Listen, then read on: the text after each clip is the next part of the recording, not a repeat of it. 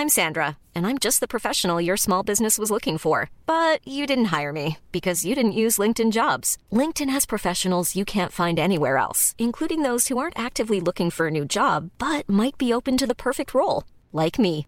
In a given month, over 70% of LinkedIn users don't visit other leading job sites. So if you're not looking on LinkedIn, you'll miss out on great candidates like Sandra. Start hiring professionals like a professional. Post your free job on linkedin.com/people today. L'heure des Pro 2 du vendredi. Bonsoir à tous. Très heureux de vous retrouver. Frédéric Durand, Kevin Bossuet, Patrick Roger, Georges Fenech m'accompagnent jusqu'à 21h. L'image, les deux images de la journée, les voici euh, à l'écran. Ces euh, hommages une semaine après l'effroyable assassinat de Lola, 12 ans, à Paris, à gauche de votre écran en direct, euh, plutôt à droite désormais de votre écran en direct, pardonnez-moi, à Paris, dans le nord-est de Paris, dans le quartier où habitait euh, Lola. Ces gens qui viennent se recueillir pour cette euh, soirée de, de veillée. Et puis à gauche, les deux frères que l'on découvre, les deux frères de Lola à Foucreuil dans le Pas-de-Calais. Là encore, cet après-midi, lors d'un hommage où la population locale est venue adresser ses, pensées euh, pour euh, la famille après le terrible décès, c'était il y a une semaine, de Lola, 12 ans, sauvagement assassinée. On y revient dès le début de cette émission, évidemment, mais avant cela, Adrien Spiteri, le rappel de l'actualité. Accordé 27 pour tenter d'endiguer la flambée des prix de l'énergie. Nous avons désormais une très bonne feuille de route, a déclaré la présidente de la Commission européenne, Ursula von der Leyen. De nombreux points restent encore à trancher. Les négociations des prochaines semaines s'annoncent difficiles. La justice belge refuse la remise à la France d'Hassan Iquissen. Elle estime que les faits reprochés aux prédicateurs ne sont pas suffisants pour constituer un mandat d'arrêt européen. En juillet dernier, le ministre de l'Intérieur Gérald Darmanin annonçait l'expulsion de l'imam. Il avait réussi à fuir pendant un mois avant d'être retrouvé en Belgique. Le profil du suspect du refus d'obtempérer en Gironde dévoilé. L'auteur des faits est connu des services de police. Il aurait consommé du cannabis le jour des faits. Ce mercredi à Saint-Aubin-de-Blaye, un gendarme a été grièvement blessé. Le conducteur avait pris la fuite avant de se présenter à la gendarmerie hier. Et puis deux départements placés en vigilance orange, l'Ardèche et la Drôme sont concernés. Des pluies pouvant euh, parfois atteindre un caractère orageux selon Météo France. L'axe de forte pluie va ensuite se décaler vers l'est. Les cumuls pourront atteindre 100 à 120 mm en 24 heures.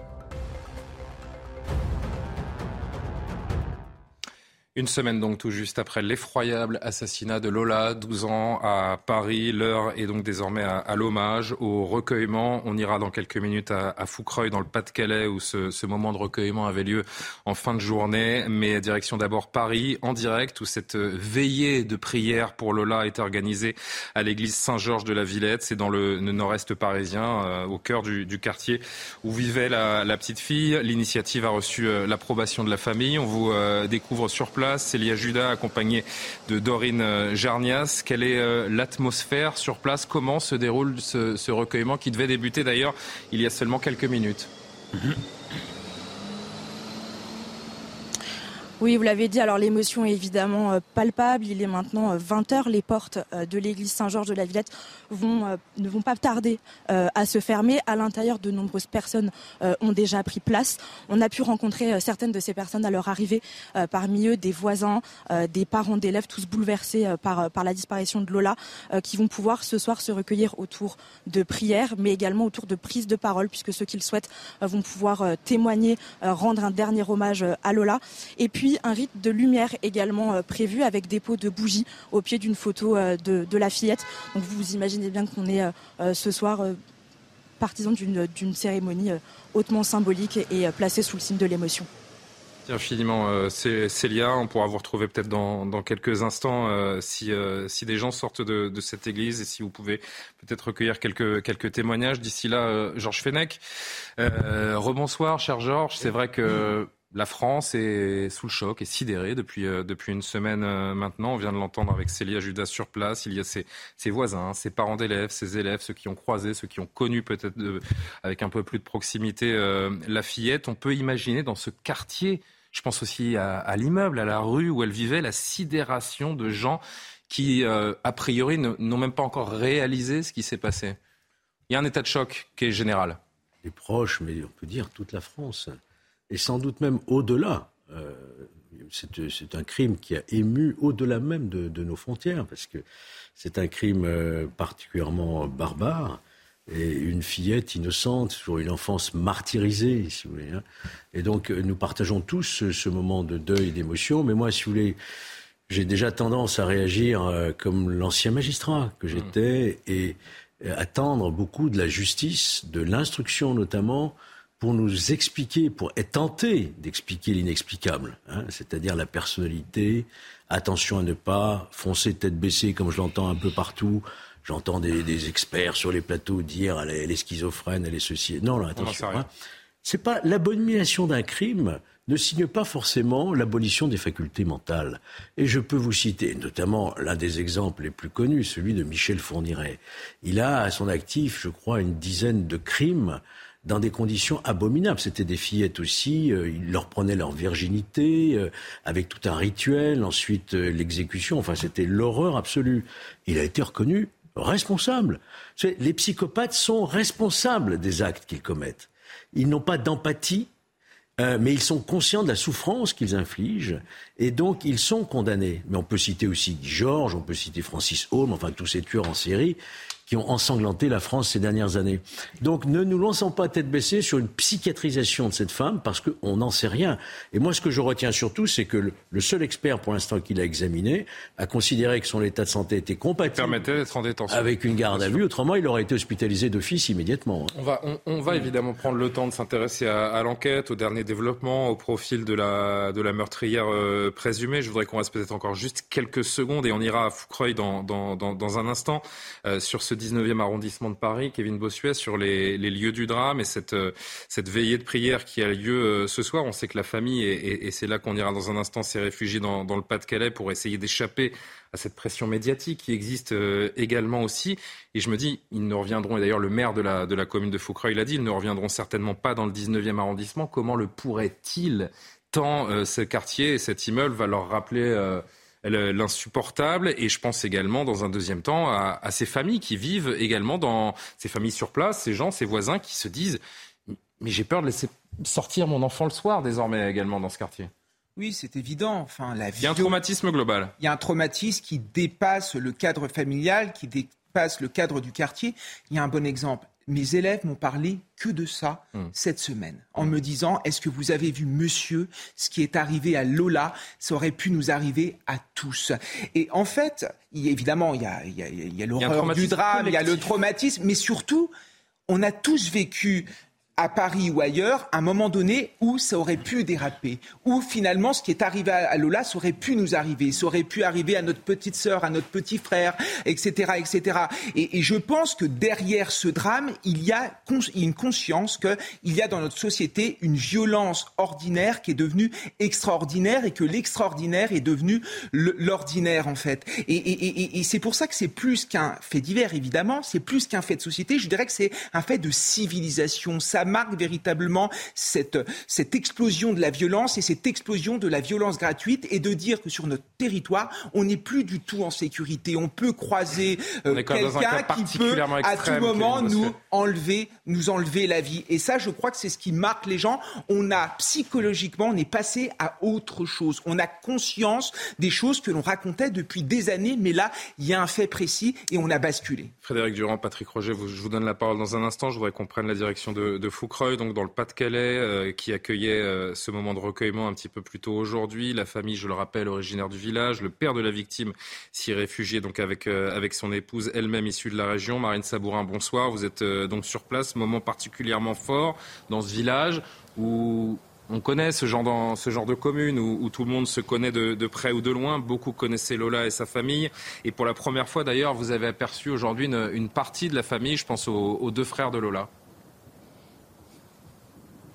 Oui, bonsoir Julien. Il y avait énormément hein, d'émotions à Foucreuil. Aujourd'hui, nous avons vu Thibault, le frère de Lola, et son demi-frère euh, Jordan qui étaient présents euh, sur les lieux. Ils ont quitté euh, le foyer communal, il y a quelques instants. Alors, ils étaient devant tout l'après-midi, devant le portrait de Lola, où il était écrit Lola, tu étais le soleil de nos vies, tu seras l'étoile de nos nuits. L'hommage a débuté aux alentours de 17h. Il s'est achevé trois heures après. Alors, nous avons vu eh bien, ces, ces familles hein, qui nous expliquaient eh bien qu'ils étaient, qu'ils souhaitaient aux parents de Lola Énormément de courage dans ce terrible drame qu'ils étaient en train de vivre.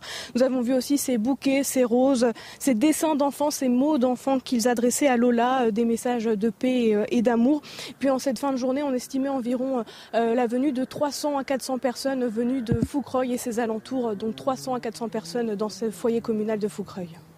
Merci beaucoup, euh, Marine Sabourin, sur place dans le Pas-de-Calais, donc pour nous, nous raconter cet après-midi d'hommage. On va revoir d'ailleurs cette photo que vous nous décriviez, vous nous décriviez ce, ce message des, euh, des, deux frères apposé euh, au bas de ce, ce, portrait, ce visage de Lola, disparu tragiquement il y a, il y a un peu plus d'une semaine. On va écouter quelques-uns des, euh, des personnes, quelques-unes des personnes présentes aujourd'hui à Foucreuil pour lui rendre hommage. Écoutez-les.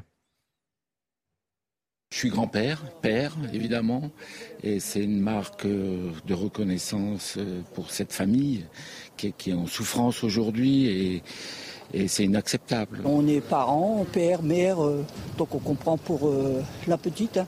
C'est très important, ça nous, ça nous éprouve, toute la famille, tout le village, tout le monde est éprouvé. Ça aurait pu être mes enfants. Et c'est horrible ce qui arrive à nos enfants en ce moment, ça. tout, tout ce qui se passe quoi. Ça ne devrait pas arriver. C'est un cercle de violence aux parents. Qu'elle repose en paix, ce petit ange. Moi, je suis bouleversée. Je suis une maman et je suis bouleversée. Voilà. Toi aussi. Ah, on, a, des enfants du même âge en plus, donc euh, voilà. C'est dingue, je trouve, parce qu'elle avait 12 ans, j'ai 11 ans, quoi, ça aurait pu m'arriver. Je lui avais écrit. Euh,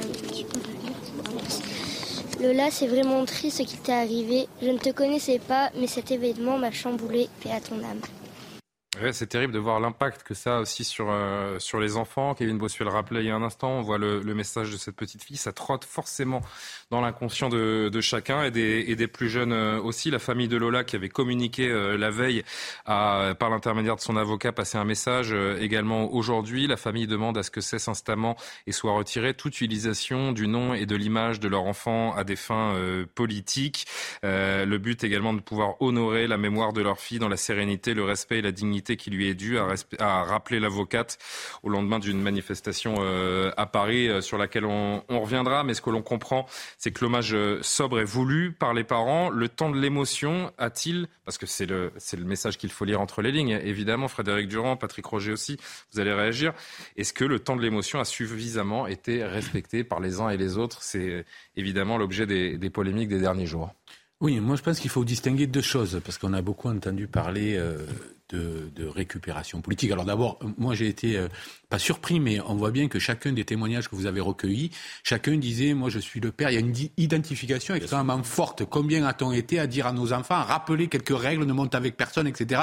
Je pense que ça a traversé toute la France. C'est pour ça aussi que ça fait une émotion assez assez globale. Ensuite, on a entendu parler beaucoup de, de, récupération. Euh, moi, la récupération politique, je crois qu'on n'y échappe jamais. En fait, il ne faut pas être naïf. Tout est récupéré. Moi, il y a une question de concordance des temps, par contre. Où là, c'est un autre problème. C'est-à-dire dire ça ne sera pas récupéré par les uns ou par les autres, c'est, je pense que c'est assez naïf que de penser ça. Par contre, on vit dans une société de l'immédiateté qui donne, quelque, qui donne le sentiment, parfois, que cette récupération-là, si vite, effectivement, est un manque de respect profond. Et je comprends que la famille s'en indigne. Ce qui ne veut pas dire qu'on ne peut pas avoir le débat politique. Mais il y a vraiment ces questions de temps-là qui ne sont pas respectées. Et savez-vous pourquoi? Parce que chacun peut se dire, en tout cas ceux qui ont voulu l'exploiter rapidement, ils avaient peur que le lendemain ou le surlendemain on passe à autre chose et qu'ils aient manqué leur coup. Et là, je trouve que c'est grave. Parce qu'on vit dans cette société où tout est tellement immédiat qu'on croit pouvoir tout exploiter. Et il faut bien faire le distinguo sur le fait de est-ce que le débat de peut avoir lieu? Moi, je suis complètement d'accord pour que ce débat-là ait lieu. Parce qu'on parle, on parle d'un débat politique. Mais la seule question à laquelle il faut répondre en réalité, c'est, vu ce que demandent les parents, doit-on leur dire oui ou doit-on leur dire non? Si on leur dit, ben, comme a dit Eric Zemmour par exemple, mais ça dépasse la famille, c'est la C'est ce que j'allais dire. C'est l'argument de, euh, notamment de. C'est un argument que, que, moi je ne défendrai pas.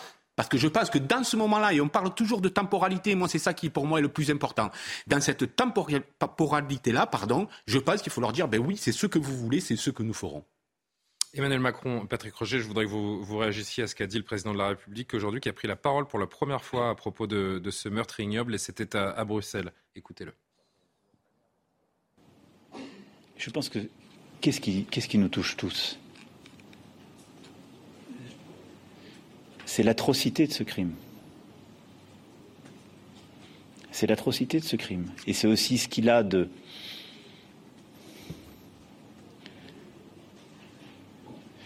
à la fois d'inqualifiable et d'absolu quand on est face au mal radical et qu'on fait l'expérience que c'est possible dans notre société et que c'est là. C'est ça qui est vertigineux. Et je pense que tous les parents vivent dans leur chair ce que vivent les parents de Lola. La peur pour euh, un enfant qu'on dépose à l'école, la peur pour un enfant qui rentre euh, à la maison euh, en sortant des classes, c'est ça. Exactement ça. Et donc moi je pense surtout aux, aux, parents de Lola, à son frère et à son demi-frère, au désarroi de cette famille qui est incroyablement digne et unie dans ce moment. Et je pense qu'elle a d'abord et avant tout besoin du respect et de l'affection de la nation.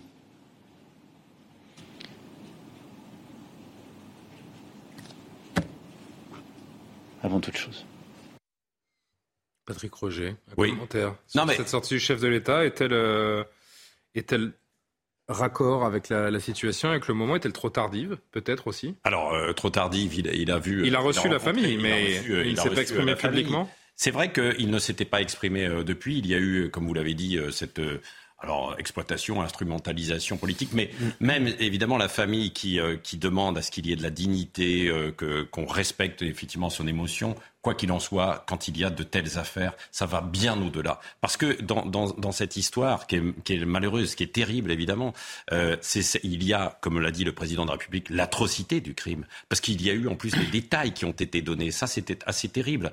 Euh, et, et, et, les enfants ont été touchés. Kevin le disait. C'est vrai qu'il y avait non seulement le meurtre d'une fillette de 12 ans, mais il y a des, des détails qui ont été donnés en fait par les journaux. Et moi, je me pose cette question. Hein, et, même, et, on peut se remettre même nous-mêmes en cause, Patrick, pardon, mais Bien sûr. Où, elle, où commence, où s'arrête l'indécence dans ce, dans ce moment Parce que, encore, on voit le, le, visage à l'instant de ces deux frères. Je veux dire, euh, ça fait une semaine que cette famille. Bien sûr quel que soit le journal, le poste de télévision, de radio qu'elle allume, elle entend le nom de sa fille et elle parle de et, et tout le monde parle de, de, de cette petite fille qui a été euh, qui a été ignoblement assassinée. Et, dans ces conditions, on voudrait vivre effectivement. Mais en même temps, on ne peut pas ne pas en parler. Mais l'impact, il y a un double impact. Il y a mm. l'impact de cette atrocité euh, du crime tel qu'il a été euh, commis et, et, décrit malheureusement. Et puis il y, a, il y a autre chose. Nous sommes dans une société qui est assez violente avec des faits divers et qui sont plus que des faits divers, des, des, faits de, de société régulièrement, chaque jour. Et donc aujourd'hui, euh, ce soir comme de, ce week-end, je sais qu'il va y avoir beaucoup de rassemblements un peu partout en France qui ne sont pas forcément euh, politisés. J'avais par exemple moi euh, ce, matin sur Sud Radio quelqu'un à Monteux qui organise demain, Monteux c'est un petit village en fait dans le Vaucluse, il organise un rassemblement. Il le veut apolitique. Pourquoi?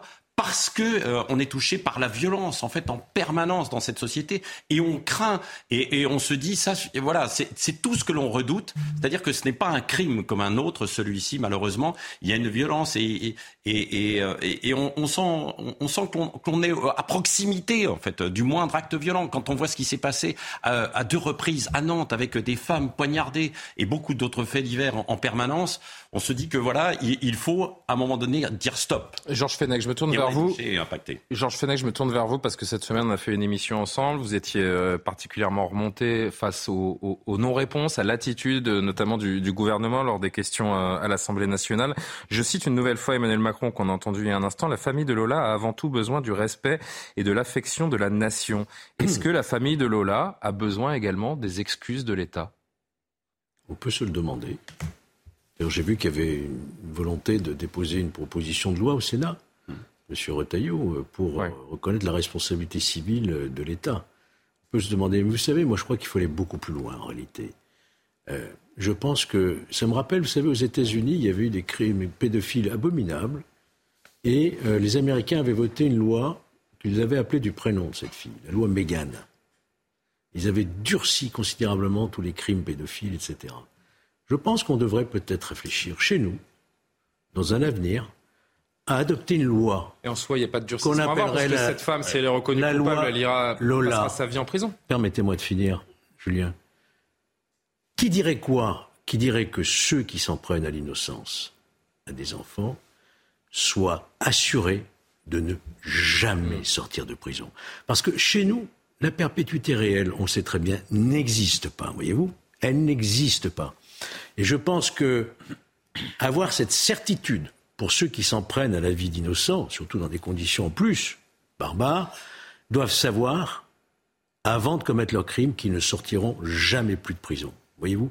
Et je pense que si on avait cette loi Lola, on répondrait à une attente des Français. Parce que les Français, ce qu'ils craignent aujourd'hui, c'est que ce type, euh, ces individus, cette femme, en l'espèce, un jour ou l'autre, puisse ressortir pour une raison ou pour une autre. Et ça, on donnerait satisfaction, je peux vous le dire, à une grande, grande majorité de nos compatriotes. Il y a cette question de, de, la pédophilie, d'un renforcement hmm. éventuel, comme vous, comme vous l'imaginez, et puis la question qui est abordée depuis plusieurs jours du laxisme migratoire, c'est ce qu'ont dénoncé les oppositions euh, toute la semaine. Euh, avant que vous réagissiez, euh, Kevin, je voudrais que vous entendiez Gérald Darmanin, qui était chez nos confrères de, de C8 hier. Pour lui, changer la loi ne servirait à rien. Écoutez-le. On expulse personne en moins de cette semaine euh, dans notre pays. Alors on peut tous regretter, évidemment. On sait qu'il faut changer la loi Pardon? On sait qu'il faut Mais changer la loi. là, pour le coup, je vois pas très bien ce que ça changerait de changer la loi, parce que ce qui compte, c'est pas de changer la loi. La loi dit déjà que la dame aurait dû partir en 30 jours. Ce qui compte, c'est que le pays d'accueil accueille la personne. Les intérêts internationaux sont très nombreux entre la France et tel pays.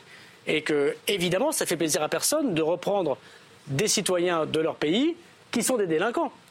Je rappelle que les faits sont là. Hein. Si la loi avait été respectée, Lola serait encore parmi nous aujourd'hui. On, marche sur la tête. Kevin reprendra. Oui, pardon, euh, Kevin, mais d'un mot, parce qu'on marche complètement sur la tête. Aujourd'hui, on, est avant tout dans une politique où on, dit il faut expulser, il faut être capable de, remettre ces pays dans leur pays. Mais la première chose, en fait, la première question qu'on doit se poser, aujourd'hui plus que jamais, c'est pourquoi tous ces gens rentrent euh, aussi facilement chez nous? Pourquoi ils sont là? Pourquoi ils restent? Aussi longuement. Et, et, quand vous entendez un certain discours politique, on dit de toute manière, on ne peut arrêter personne. On a aujourd'hui des frontières ouvertes. Je ne sais pas quelle est la solution. Euh, bien sûr qu'il faut accueillir effectivement euh, du monde quand ils sont pourchassés dans leur pays. Et on se dit que... Mais en revanche, on a quand même un certain nombre de responsabilités à se poser. Quoi. Et vous posiez en fait euh, cette question tout à l'heure. Moi, je ne sais pas comment je réagirais ou comment nous réagirions si nous étions effectivement victimes de, de, de ce genre de crimes, d'atrocités. Mais c'est pas le meurtre de.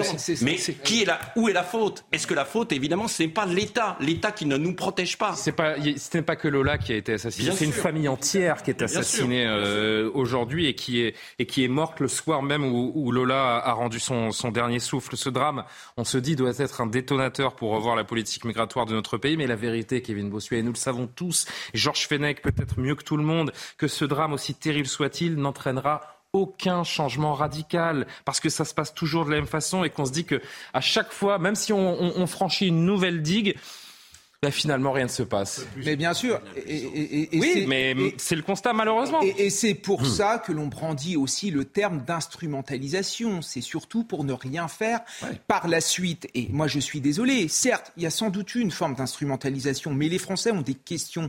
Quand des députés ont posé au gouvernement certaines questions que se posaient les Français et qu'on les a accusés d'instrumentaliser les choses, j'ai trouvé ça pas bien du tout. La vérité, c'est que si les Français sont mobilisés autour de cette affaire, c'est qu'ils en ont marre, qu'il y ait une forme d'émotion, et quelques semaines après, on oublie tout. Parce que dès Lola, il y en aura sans doute d'autres. Peut-être que là, ça prend des proportions médiatiques, en effet, importantes, mais il y aura d'autres affaires comme ça. Et derrière cela, parce que la vérité, c'est que si euh, l'OQTF avait été exécuté, Lola serait aujourd'hui encore en vie. Et quand j'entends Emmanuel Macron, qui est ému, et c'est bien normal, mais on attend aussi des réponses sur l'exécution de ces OQTF. Enfin, peut-être qu'il faut durcir euh, l'interdiction de délivrer des visas, peut-être qu'il faut taxer les flux financiers, mais on attend des réponses concrètes. Gérald Darmanin dit euh, il n'y a pas besoin de changer la loi, mais en fait, si, en fait, c'est pas changer la loi, c'est juste revenir à ce qui était euh, cohérent, à savoir rétablir ce qui a été supprimé sous François Hollande, à savoir le délit d'entrée irrégulière sur le territoire. Affronter l'Europe alors. Hein. Voilà. mais je suis pour. On est capable de l'affronter quand on veut. Il faut l'affronter. Parce que ce sont des directives européennes, enfin des décisions de la Cour de justice de l'Union européenne. C'est aussi notre juridiction mmh. à nous, hein, la Cour de cassation, Bien sûr. qui a fait qu'on en était là. Mais il faut rétablir ce délit d'entrée et de séjour régulier. Sans ça, c'est mission impossible. Des gardes à vue, des comparutions immédiates et des expulsions immédiates. Euh, Frédéric. dans le cas d'expulsion. Et on marque une pause dans ensuite. tous les cas, vous avez besoin euh, d'un laissez-passer consulaire. Et alors? Eh bien, c'est là toute la difficulté. Quelle je, vous Donne, ben, je vous donne un exemple. 2021, par exemple, sur 7700 demandes vis-à-vis de l'Algérie, dans les six premiers mois, vous avez eu 33 autorisations Vous de qu'on n'a pas les moyens de discuter avec l'Algérie? Je veux juste terminer. se contenter de cette je, je je dis pas que Vous voulez du gaz algérien la semaine prochaine? Mais je veux surtout la sécurité des Français. Bah oui, mais vous savez, c'est pas moi qui vais vous apprendre la diplomatie, Georges Fenech. Vous savez très bien que la- l'Algérie a des moyens de pression aussi. Mais on a des moyens de pression. Non, mais si je peux finir justement. C'est évident par la politique. Pardon, oui, j'ai coupé. Frédéric. Pardon. Non, pas- Allez-y. non, simple- je, je- je- je- simplement, je, je posais là un fait. C'est un fait, c'est-à-dire qu'on a eu 33 autorisations pour 7700 demandes, soit 0,5%, et on en a réalisé 22, euh, donc 0,2%. Ça, c'est un fait. Et c'est vrai pour les autres pays. Euh, donc, effectivement, c'est là qu'il faut agir. Parce que quand bien même euh, le- le- la présence sur le territoire, parce que la présence sur le territoire, quand il n'y a pas de visa, elle constitue en soi un délit, de toute façon, puisqu'on n'a pas le droit d'être là sans visa. Donc, c'est déjà le cas. Sauf que, je le rappelle, il y a des centaines de milliers de gens d'Afrique qui viennent en Europe, que, que ce soit en France ou ailleurs. Euh, le, le- chacun des pays, c'est le cas pour l'Italie aussi, c'est le cas pour l'Espagne, il n'y a pas que la France qui est concernée. Donc moi, je pense qu'il faut effectivement, au niveau européen, mettre en place une politique migratoire européenne qui, qui soit euh, à la hauteur des enjeux. Demain, vous allez avoir euh, sans doute des réfugiés climatiques. Un peu qui... pieux, ça. hein. Non, on, mais- va, on va marquer une pause. non, mais c'est juste que ce que, ce que je veux dire, euh, c'est qu'on a vraiment besoin de discuter avec ces pays-là, parce que, et y compris la plupart des sans-papiers, vous savez ce qu'ils font. Ils jettent leur passeport pour que, et ils disent pas d'où ils viennent. Donc, euh, moi, je veux bien, mais dans les faits, dans la réalité des faits, c'est- extrêmement compliqué. Ça ne veut pas dire qu'il faille rester impuissant. On va parler de l'enquête parce que là aussi c'est important d'essayer de d'expliquer l'inexplicable, comme vous le disiez, euh, Georges. Le visage de l'horreur ne ressemble pas à celui auquel on s'attend, et c'est souvent ça, c'est souvent ça qui se qui se vérifie. On, on en reparle dans un instant. À tout de suite. Il est 20h30. Le rappel de l'actualité d'Adrien Spiteri lors des Pro 2 revient tout de suite. L'Union européenne prévoit une aide d'1,5 milliard d'euros par mois pour l'Ukraine, annonce de la présidente Ursula von der Leyen à l'issue d'un sommet des 27. Il est important d'envoyer un signal à l'Ukraine, a estimé la chef de l'exécutif européen. Elisabeth Borne présente 22 chantiers relevant de la planification écologique. Ils concernent les domaines de la vie quotidienne comme la mobilité, le logement et la consommation. La Première ministre souhaite faire de la France une nation verte. Un Conseil national de la refondation sur le climat et la biodiversité s'est tenu aujourd'hui. Et puis Franck Ribéry met un terme à sa carrière. Dans une vidéo diffusée sur les réseaux sociaux, le footballeur de 39 ans dit souffrir de douleurs persistantes à un genou. Le Français évoluait depuis l'été 2021 à la Salernitana en première division italienne. Une retraite après 22 saisons de carrière professionnelle. Toujours avec Frédéric Durand, Kevin Bossuet, Patrick Roger, Georges Fenech. Juste avant la pause, vous montrez ces images d'hommage, notamment à, à Foucreuil dans le Pas-de-Calais, où la famille est, rassemblée depuis plusieurs jours maintenant. La famille de la pauvre Lola, évidemment, dont on parle depuis euh, une bonne demi-heure. Comment peut-on en arriver, alors qu'on revoit le, le visage de ses frères, comment peut-on en arriver à une telle folie meurtrière? Comment prévenir ces faits, alors que le profil de la meurtrière présumée ne laissait pas imaginer le pire? Au regard des réseaux sociaux, Dabia, 24 ans, apparaissait comme une jeune femme de sa génération. Vincent Fernandez nous rappelle ce que l'on sait du profil de la suspecte. Sur ces vidéos qu'elle a elle-même publiées, la meurtrière présumée de la petite Lola apparaît comme une jeune femme tout à fait normale. Elle se filme dans un appartement ou sous des parasols, un comportement et une apparence loin des détails donnés par certains témoins, la décrivant comme marginale.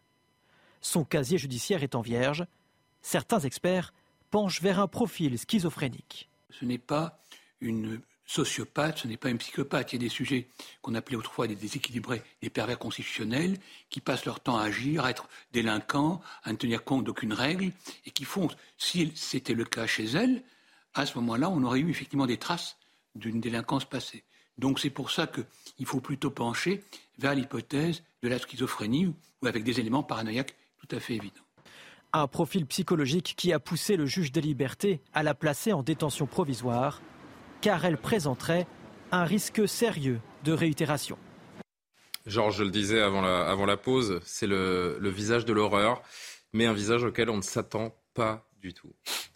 C'est glaçant, Mm. véritablement, de voir que cette présentée comme une SDF euh, marginale. en Elle en semble assez loin. Elle ressemble à toutes les jeunes femmes, euh, euh, avec sa modernité. Et, ce qui est en- encore plus glaçant, si vous voulez, euh, ce, ce crime, véritablement.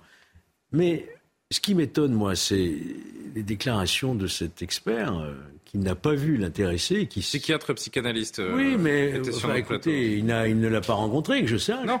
Et euh, il émet quand même un avis très précis sur ce dont souffrirait euh, en termes psychiatriques. Attention, je veux dire, on est dans un débat. Mais ça nous rassure tous de la psychiatriser, d'en faire le monstre que l'on imagine. On aurait voulu voir le, le visage de quelqu'un complètement fou. Non, non, parce que ça. C'est oui. très fond de l'âme humaine, il faut le savoir. C'est en cela qu'on ne, connaît, on ne connaîtra jamais les tréfonds de l'âme humaine. le visage d'un monstre. Voilà, voilà. Frédéric et Parce qu'effectivement, il faut, on, verra, la justice s'en apparera, il y aura des experts psychiatres à ce moment-là, il y aura des gens dont c'est le métier qui diront si le discernement était aboli ou, ou pas au moment des faits. Il suffit pas de dire il a une maladie, un diagnostic général comme ça, c'est au moment des faits que ça compte et voir dans quel état était euh, effectivement cette personne. Mais ce qui nous trouble aussi, je pense, c'est la question du mobile, parce qu'on voit plein de crimes euh, qu'on peut effectivement mm-hmm. trouver atroces, qu'ils soient pour des raisons d'argent, qu'ils mm. soient, prenons même le, les pires, ceux du terrorisme, on se dit il est immobile, même s'il est religieux, même s'il est fou. Mais là, on ne comprend pas. Mais c'est pour ça que chacun veut plaider la folie, parce qu'il n'y a, aucune voilà, et je pense que dans le choc, que dans le choc que nous avons tous, c'est que on n'arrive pas à comprendre pourquoi on peut simplement humainement faire ce, ce, genre de choses. Donc, je pense que ça, ça. Alors, il va y avoir des éclaircissements, euh, sans doute. Euh, il va y avoir, euh, il y a bien un mobile, on ne sait pas, on ne sait pas quel. Peux oser quelque chose. Allez-y, bien sûr. Il faut toujours rester extrêmement prudent. Euh, vous savez, moi j'ai étudié les mouvements euh, sectaires sataniques. Mhm. Je rappelle quand même qu'il y a des sectes tueuses, ça existe. Hein, aux États-Unis, on se souvient tous du temple du Guyana, hmm. Waco. C'est au nom d'une idéologie. Chez nous, on se souvient de l'OTS, ah lors du temple solaire, où il y a eu deux enfants qui ont été brûlés pour rejoindre l'étoile Sirius. Vous comprenez? Et là, quand on regarde, enfin, pour ce qu'on en sait de l'extérieur, et encore une fois, je suis très prudent, euh, on a tous les rituels sataniques de ce que les Algériens et les Marocains connaissent chez eux malheureusement, c'est-à-dire l'affaire des enfants zouris. Hmm. Vous savez, vous avez vu ça. Faut pas, faut pas, faut, pas se lancer trop rapidement dans cette hypothèse parce que. Mais c'est vrai qu'il y a des. Mais quand vous regardez, c'est un, c'est un meurtre sacrificiel. Elle a bu son sang, elle lui a mis des marques sur, euh, sur le corps. Euh, elle a entièrement euh, scotché le visage. Et vous savez que dans certaines filières, d'ailleurs l'Algérie est aujourd'hui frappée par ce phénomène, euh, il y a la, la, croyance que des enfants peuvent posséder des pouvoirs. Alors ils ont des caractéristiques morphologiques, la couleur des yeux, des cheveux, la ligne de la paume de la main. Et ces enfants sont sacrifiés pour recueillir recueillir leur pouvoir et découvrir des trésors enterrés.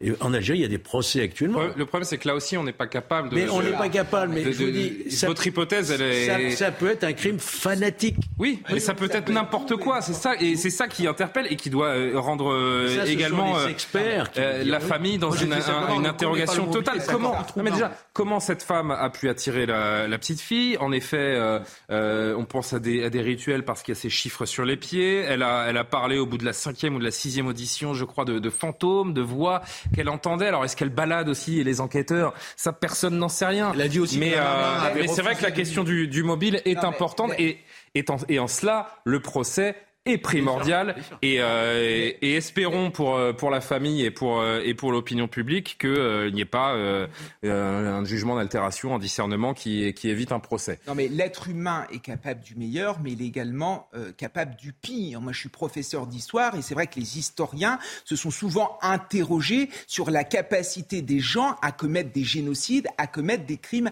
affreux. On a toujours tendance à se réfugier derrière la psychiatrisation, mais ce n'est pas vrai. Il y a un très bon historien Christopher Browning qui a montré euh, que finalement ceux qui ont participé à la Shoah étaient des hommes ordinaires. Ce n'étaient pas des gens fous, ce sont des gens qui se sont laissés entraîner à un moment donné vers l'horreur. Et l'homme est capable de ça. Il y a une différence entre ce que Georges euh, raconte et ce que vous racontez, à savoir une forme d'organisation, d'embrigadement et, euh, et, les, crimes de l'Allemagne nazie, c'est qu'à chaque fois, juste, il y a une organisation, il y a un collectif, il y a une espèce d'esprit commun fanatique, fou, euh, complètement déraisonné, mais là, On parle d'une personne unique.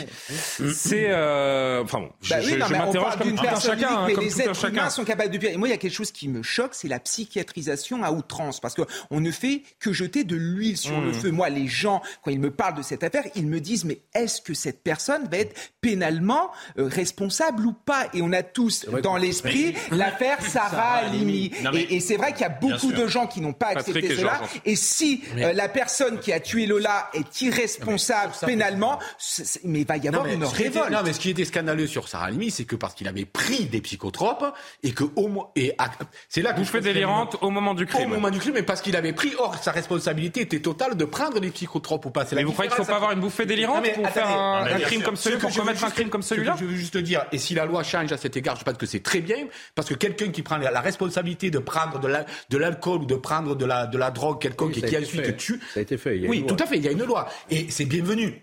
Mais c'est une grosse différence entre celui qui prend sa- cette responsabilité-là et celui qui est vraiment fou. C'est-à-dire que sans rien prendre du tout. Moi, je pense qu'il y a une, euh, une- une différence entre, entre les deux. Après, Admettons qu'elle soit folle. Juste, je reviens vers vous tout de suite, Ouais. Patrick. Admettons qu'elle soit, qu'elle soit jugée folle euh, en termes en termes de- psychiatriques. En termes psychiatriques, Euh, on verra schizophrénie, psychopathie. Je, je, enfin, je, je, je, je suis pas expert psychiatre, mais est-ce qu'on peut juger les fous? Est-ce que c'est raisonnable de la, de la juger si on s'aperçoit que euh, sa personnalité est pas. par une maladie On la psychiatrique jugera pas. C'est interdit en France. Julien, jusqu'en 2008, lorsqu'on constatait euh, l'état de démence, l'état de démence, l'abolition des facultés intellectuelles, le juge d'instruction, ça m'est arrivé, prononçait un non-lieu. Terrible pour la famille. Non-lieu, c'est-à-dire, il s'est rien passé. quoi. Mmh. Euh, on négation du crime. Négation du crime. Et on l'a fait après la, la- la terrible affaire de Romain Dupuis, qui avait décapité une infirmière à Pau et tué une deuxième. Euh, on, avait, on a institué un mini-procès, je puis dire. C'est-à-dire que lorsque l'instruction envisage un non-lieu, il saisit la chambre d'instruction et là, vous avez les parties qui sont entendues, les témoins, même si la personne est reconnue irresponsable. Mais au moins, à ce moment-là, la chambre d'instruction dit il y a culpabilité matérielle, c'est-à-dire c'est bien cette personne qui a commis matériellement ce crime, mais il se trouve qu'elle est irresponsable pénalement, et là on prend une décision de placement d'office dans un établissement fermé et sécurisé. Vous voyez donc on a quand même beaucoup évolué 2008. Est-ce que c'est suffisant? Je n'en sais rien. Il y a une certitude tout de même, Hmm. euh, c'est que cette jeune femme, qu'elle soit jugée irresponsable, malade ou euh, pénalement responsable, elle ne remettra jamais de sa vie, a priori, les pieds dehors. Je viens d'apprendre que le, au mois de juin dernier, le Romain Dupuis, dont je viens de parler, a été transféré dans un hôpital psychiatrique général, c'est-à-dire il est sorti d'un hôpital de force. Je suis très inquiet. Parce que si Romain. Et ça veut dire quoi Qu'il a des permissions de, de quitter l'hôpital? Un juge d'application des peines a décidé de lever euh, l'hospitalisation forte dans un établissement style UMD pour le mettre. euh, vous voyez que on ne peut pas être sûr, et là-dessus, il y a une réflexion à porter. Et, et et- et c'est en ça que l'expertise psychiatrique qui va venir sur cette jeune sûr. femme, elle est primordiale, elle est cruciale, et Évidemment. elle va déterminer toute Non, la suite, notamment sur la possibilité d'un jugement en assise. Non mais n'oublions pas, bien sûr, mais euh, on, on- on ne connaît pas évidemment tous les détails, donc euh, quand on va les connaître euh, progressivement au fil de, de l'enquête et puis de l'instruction, on en saura un tout petit peu plus. Mais il y, a- il y a deux choses quand même, c'est que vous dites, euh, est-ce qu'on est sûr qu'elle ne remettra pas les jours, un jour les pieds en fait dehors? Elle a 24 ans, donc euh, elle, est, elle est très jeune. Hein. C'est pas comme si c'était quelqu'un qui avait commis un, un crime euh, aussi affreux soit-il à, à 40, à 50 ans, à 60 ans, où là on aurait 54 ans. 20 24 ans, 24 ans, c'est autre chose. Donc euh, voilà, ça c'est le premier point. Le deuxième point, c'est que il faut être euh, quand même, c'est vrai, extrêmement prudent par rapport à cette folie euh, meurtrière. Mais quoi qu'il en soit, dans notre société aujourd'hui, on l'a dit à de nombreuses reprises lorsqu'il y a eu des attentats des, ou des actes, il y a beaucoup de, déséquilibrés. Je ne dis pas euh, qu'elle le soit, mais il y a beaucoup de déséquilibrés qui sont aujourd'hui euh, dans la rue.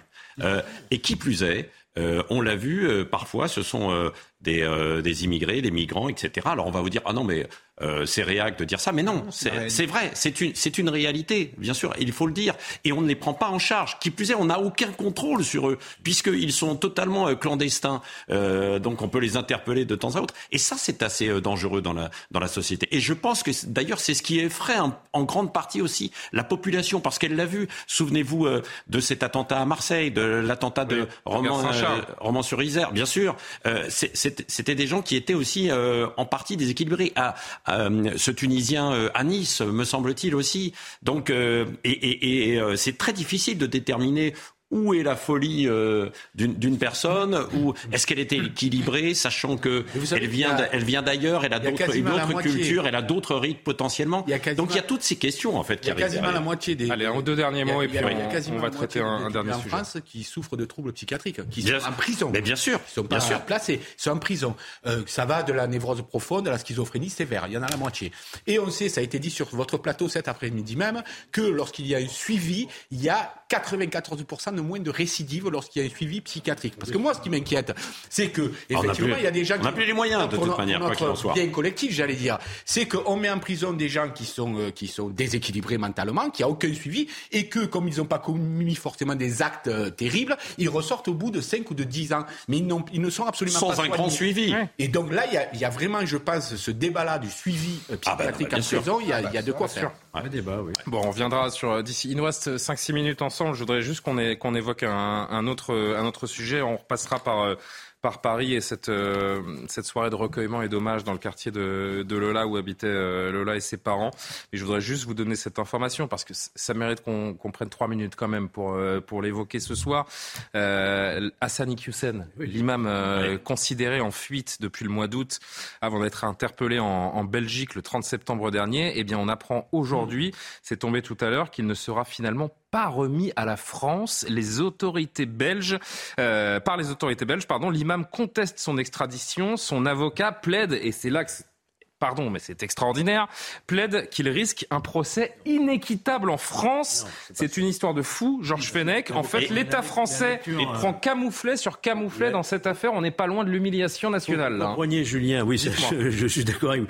Euh, il faut qu'on comprenne que pour qu'un mandat d'arrêt soit exécuté dans le pays, il faut que ce pays, il ait la même infraction que le pays qu'il demande. C'est-à-dire que ça soit puni dans les deux pays. Or, il se trouve, semble-t-il, qu'en Belgique, il n'existe pas de délit de soustraction à une mesure d'éloignement. Donc les Belges disent nous, pour nous, c'est pas un délit, donc on n'exécute pas le mandat d'arrêt. Voyez-vous, je crois que l'explication elle est plutôt là, pas sur le procès. Oui, oui, non, est-ce qu'il y a un problème diplomatique? Parce que c'est une façon de mettre des bâtons dans les roues au gouvernement français aussi. C'est l'application du droit. Il n'y a, a, pas de, il y a pas, de, il y a pas pensée politique moi, là Moi, je pensais qu'il y a un mandat européen avec une mission derrière ce mandat, c'est celui d'extrader, puisque le mandat est européen, il n'est pas français. Il y a un mandat on européen. On examine la légalité d'abord. Oui, d'accord. Le juge belge dit, mais c'est pas une infraction. Je pensais qu'un mandat européen euh, s'imposait à tous, euh, quelle que soit la législation interne. Il s'impose à tous, mais les conditions prévues, même pour le mandat d'arrêt, c'est que l'incrimination existe dans les deux pays. Sauf qu'en Belgique, apparemment, ils n'ont pas. Oui, c'est ce qu'a dit le juge de Tournai, hein, euh, je crois, dans sa décision, dans sa On motivation. Verra lundi. en tout cas, pardon, mais l'affaire se complique pour Gérald Darmanin, qui, qui je le rappelle, il y a, il y a deux mois ou trois mois, je ne sais même plus quand c'était, montrait les muscles en disant regardez ce que nous avons fait. Qui plus est, ça met comment ça moi je trouve, euh, après euh, les attentats, de, euh, les, les, les, attentats du, du, 13 novembre, on avait dit on n'a pas eu de coopération en fait avec la Belgique. Aujourd'hui, on aura une coopération au niveau européen très très très très forte sur sur des sujets qui sont aussi sensibles que cela, puisqu'il y a quand même, on reproche à l'imam un certain nombre euh, de, de, déclarations qui peuvent mettre en danger la République. Donc à un moment donné, ça, vous savez, la, plupart... c'est grave. Et là, on s'aperçoit que bah non, finalement. La plupart des Français, c'est pour ça que je disais ou pas Julien, c'est que la plupart des Français se disent qu'ils le gardent. Euh, très, très franchement, parce qu'aujourd'hui, aujourd'hui, non mais je vais vous dire, la plupart des Français, se, euh, quand, si vous les interrogez sur le fait, parce que oui, sauf que le 30 septembre dernier, vous avez le ministre de l'Intérieur qui a dit les forces de l'ordre belges ont attrapé euh, l'imam Chalgoumi et la coopération fera qu'il reviendra en France très prochainement. Si on a le visa. Et voilà le résultat. On n'a même pas si on a le visa. Le du roi, qui avait, il avait requis quand même à l'audience l'exécution de mandat Donc on peut espérer quand même qu'il fasse appel de cette décision. Il ne pourra pas être expulsé arrivé en France puisqu'il a dérogé au droit et que donc il a commis un délit qu'il faudra le punir et le mettre en prison. C'est pas ce que veulent les Français. En tout cas, l'affaire se complique pour le ministre de l'Intérieur, ça c'est une certitude. Ah mais c'est évident, c'est un camouflet politique et je me mets à la place des gens. On humilie encore un peu plus la France. Euh, Yikoussen l'a humilié euh, en partant, en fuyant et là on a l'impression que la Belgique humilie encore un peu plus la France. Et évidemment, euh, Gérald Darmanin fait ce qu'il peut. Je pense qu'il n'est pas responsable de cela, mais à un moment donné, ça fait euh, en effet beaucoup. Et on apprend au même moment, parce que je pense qu'il faut quand même en parler, que l'imam euh, Chalgoumi euh, à Drancy aurait été exfiltré et aurait possiblement été ah, aurait possiblement échappé ah, à un attentat. Donc d'un côté, pas besoin de mettre de conditionnel. C'est hein. avéré. Un homme, un individu porteur d'un couteau de 30 cm a été interpellé vers 14 h à la mosquée de Drancy où se trouvait l'imam Chalgoumi. On sait qu'il est sous protection policière, l'imam Chalgoumi, parce qu'il est très régulièrement menacé. L'homme a été interpellé dans une salle de prière. Il a continué à fredonner des prières en arabe pendant son interpellation. Il s'agit de Smail Z, 42 ans, de nationalité algérienne, en situation irrégulière, visé par une OQTF. Et voilà, encore une fois. C'est QFD. Oui, et euh, il a été effectivement exfiltré avec une quarantaine de policiers qui l'ont venu chercher. Il l'a raconté euh, sur, sur, Sud Radio, vous l'avez eu en interview. à 17h tout à l'heure. On parlait des, un dernier mot sur l'imam Hussein. On, on, parlait il y a quelques semaines euh, des négociations qui seraient compliquées avec le Maroc, qui n'avait pas laissé euh, finalement de, de, laisser passer consulaire. Donc c'était déjà compliqué avec le Maroc. Maintenant, il faut négocier avec la Belgique. Non mais je vous dis franchement, c'est une histoire de fou. Ça, cette affaire euh, envoyé les tueurs du Bataclan. Hein. Vous dites? La Belgique, oui. la Molenbeek, qui nous a envoyé. Eh, Pardonnez-moi, mais il venait de Molenbeek. C'est la réalité. Oui, mais vous dites la Belgique nous a envoyé. Non, oui, pardon, je de vous reprendre sur la formulation. La mission commandée. Peut-être que la formule est maladroite.